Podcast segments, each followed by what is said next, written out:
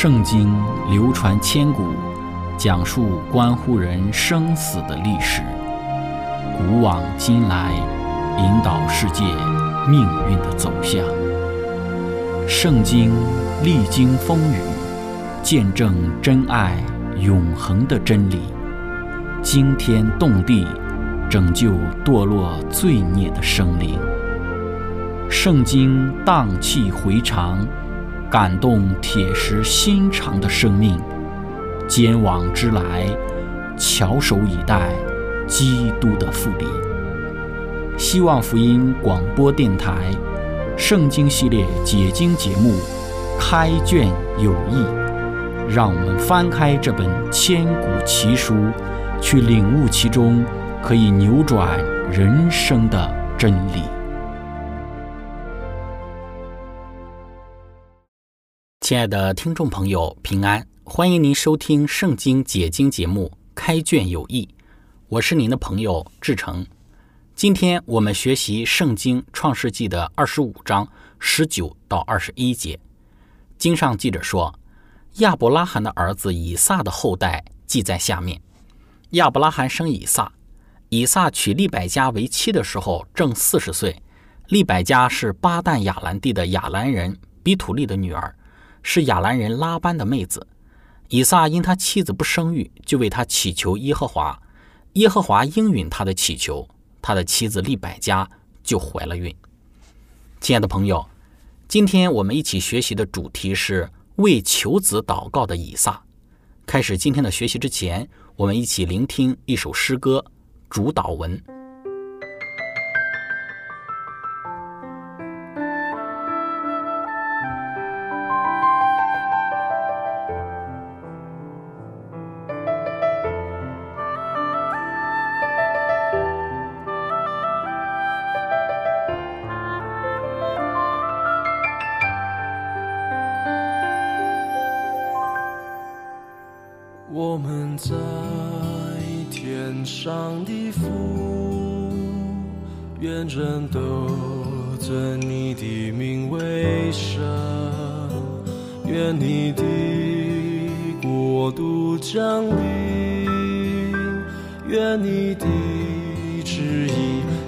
在地上，如同行在天上。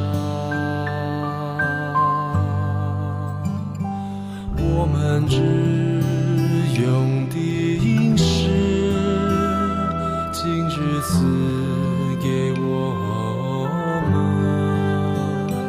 免我们所欠的债。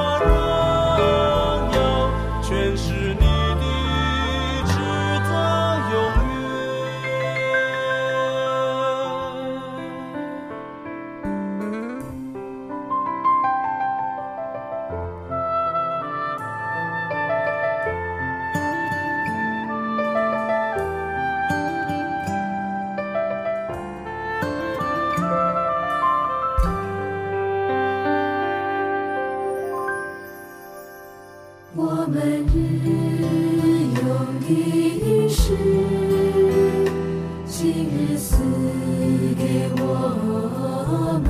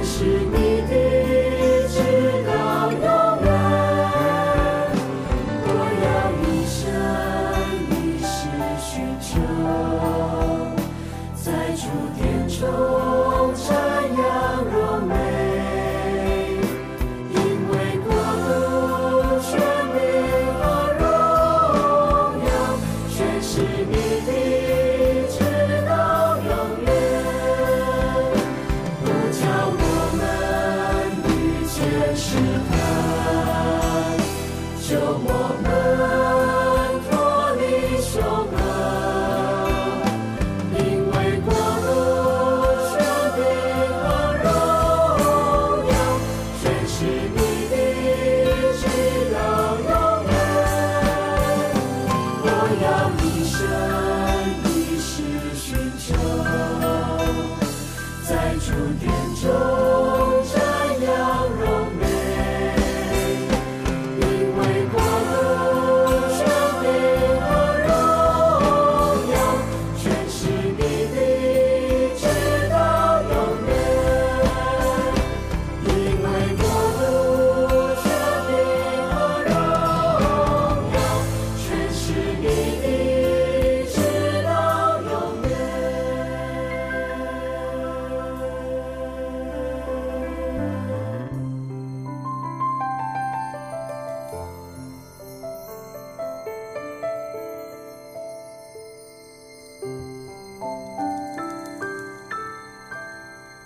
亲爱的朋友，我们说，随着亚伯拉罕的死，创世纪的内容开始将焦点放在了亚伯拉罕所得的这个应许之子以撒身上。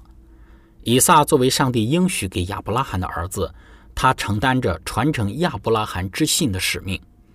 作为应许之子，他的责任是要带领他的后代子孙时常的敬畏上帝，在外邦人之中成为上帝的见证。借着自己与周边民族迥然不同的生活，来见证自己对于独一的真神上帝的信仰。在之后的故事中，我们会看到这样的使命或者是生活是如何在以撒这个家庭之中传承出来的。在我们今天所读的经文之中，我们看到以撒他面对到自己父亲曾经同样所面对到的问题，就是上帝为他所预备的妻子利百加。不能够给他生育，这对于以撒来说是一大考验。以撒四十岁结婚，一直到他六十岁的时候，他才得了儿子。当以撒结婚之后，足足等了二十年，才得了他的双胞胎儿子。当时他的父亲亚伯拉罕还活着，其实亚伯拉罕也很着急。上帝与亚伯拉罕所立的约，乃是要使得他的后裔多如天上的星，又如海边的沙。并且将来亚伯拉罕的后裔还要寄居别人的地，最后他们要成为大族，然后从寄居之地出来，最终要在迦南地安居乐业。但是以撒的妻子竟然不能够怀孕，上帝对于自己父亲的应许该如何实现呢？面对这样的问题，以撒所采取的方法，不是像他父亲一样，听从自己母亲撒拉的建议，从另外一个女人身上去得一个儿子。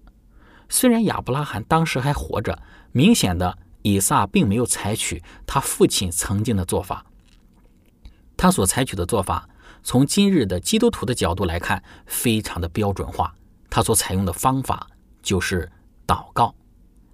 在圣经注释之中说道：“像他的父亲一样，以撒必须晓得应许之儿女不仅仅是自然界的自然的果子，而同样也更是恩典的礼物。”以撒和利百加已经结婚十九年之久，但仍然没有孩子。于是以撒将此事作为一个祷告的内容，他决定仰赖上帝的怜悯，而不是他自己的聪明之举。就像亚伯拉罕所做的那样，他对上帝的信靠不是徒劳的，而且也没有等待许久才得见信心变为事实。亲爱的朋友，我们要知道，祷告能够成就许多我们自己无法成就的事。有些时候，或许人民并不这样认为，觉得自己成就不了的事情，透过祷告也未必能够成就。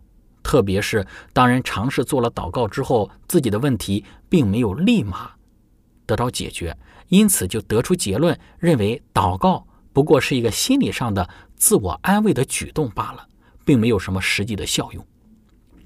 还是要借着自己的智慧和方法，才是最可靠、最有保证的。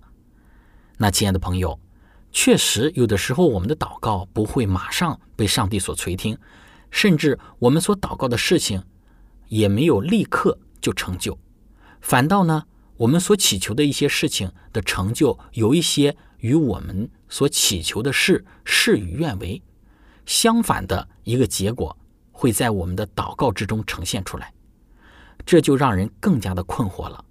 但是，当我们明白这背后原因的时候，我们就不会觉得。难以理解。在《喜乐的泉源》这本书中论述到，当我们祷告的时候，我们所祈求的与所得到的相反之时，其背后原因到底为何？上帝垂听我们的祈求是有相当条件的。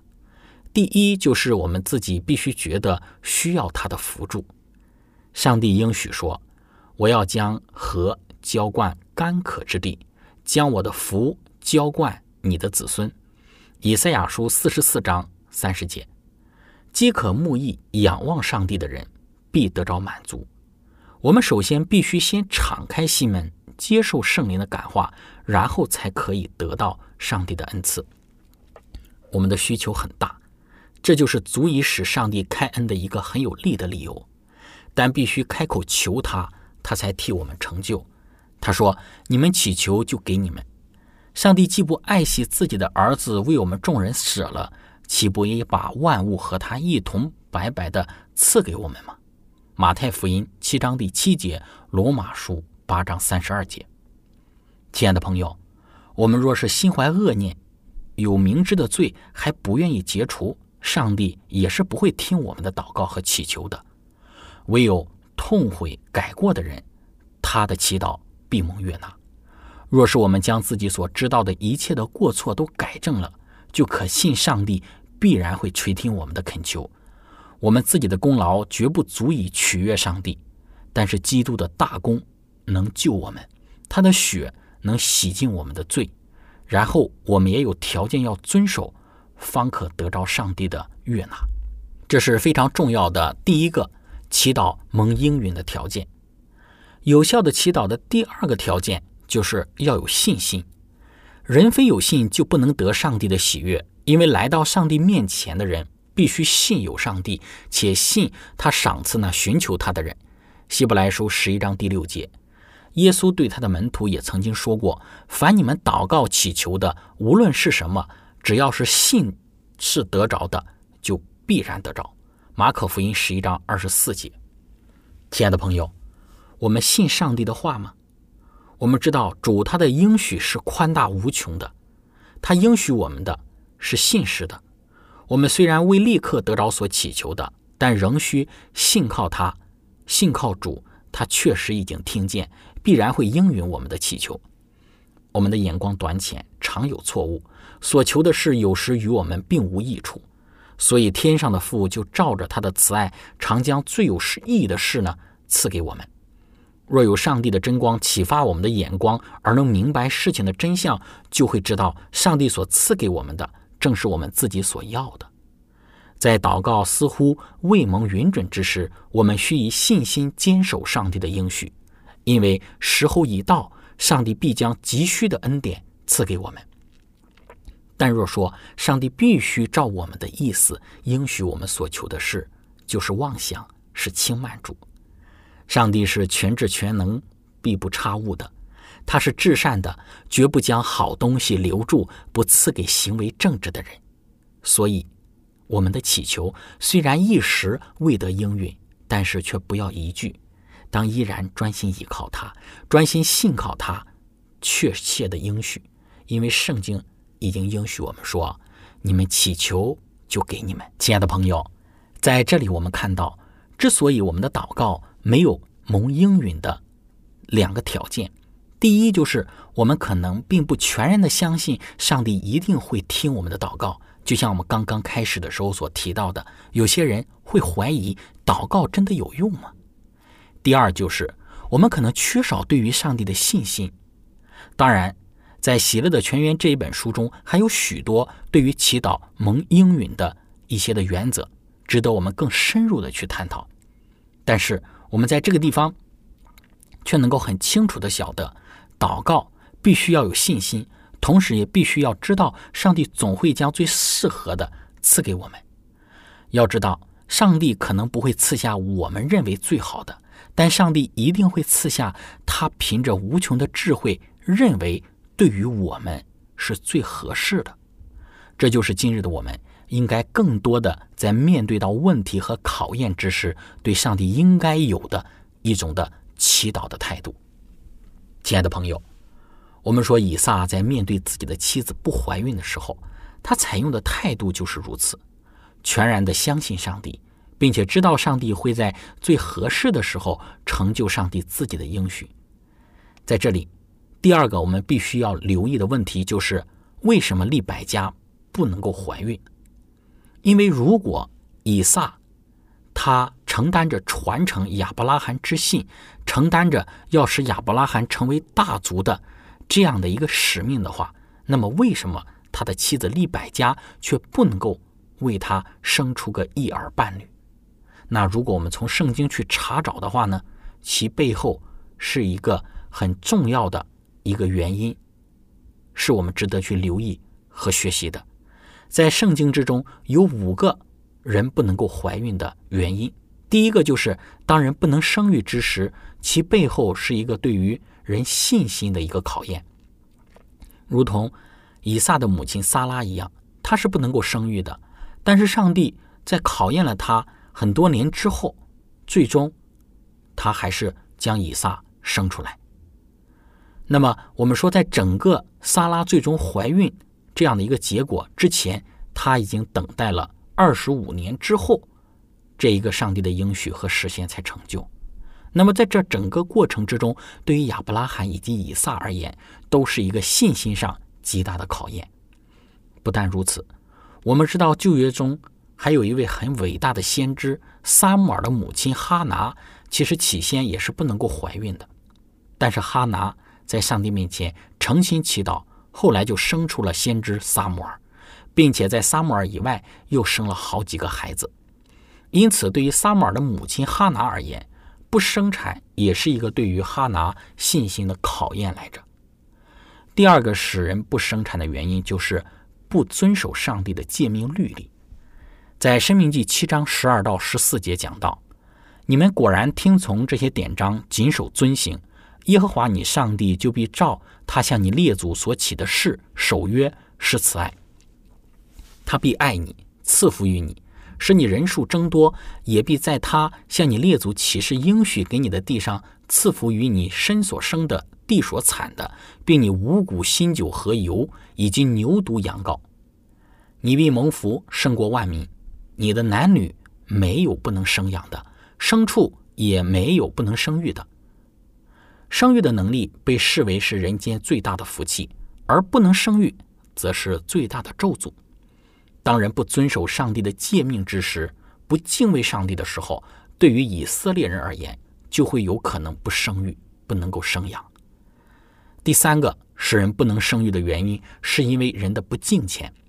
约伯记十四章三十四节讲到：原来不敬虔之辈必无生育，受贿赂之人的帐篷必被火烧。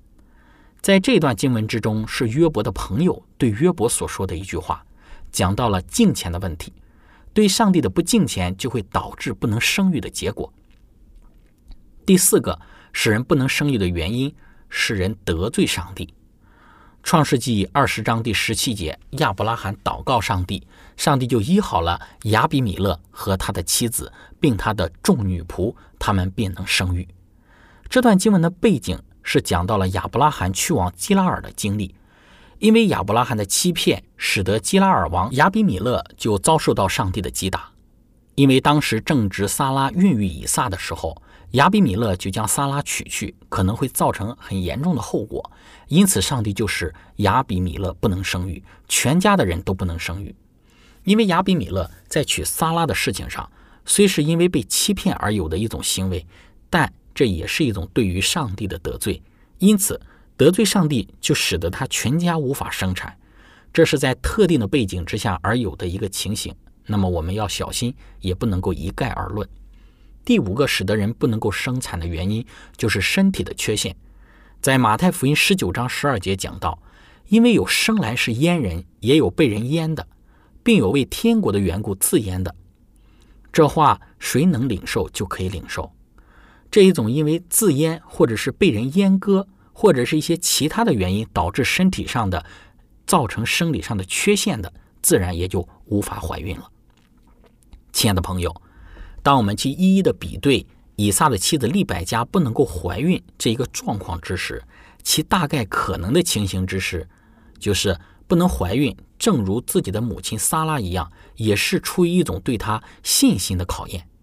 这是极有可能的一种，因为借着以撒的祷告，后来利百加又怀孕了。那分享到这里，我们要来一起聆听一首诗歌，这一生最美的祝福。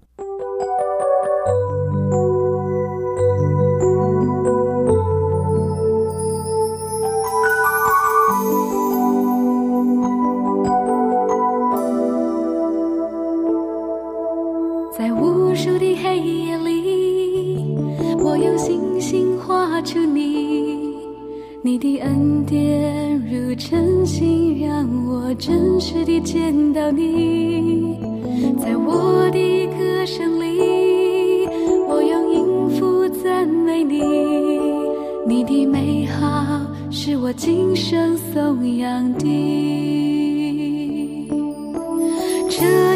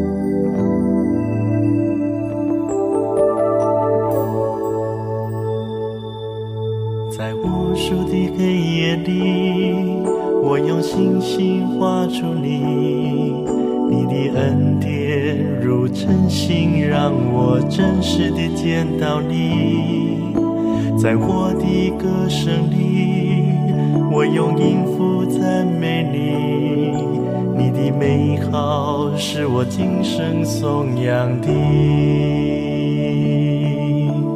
这一生最美的祝福，就是能认识主耶稣。这一生最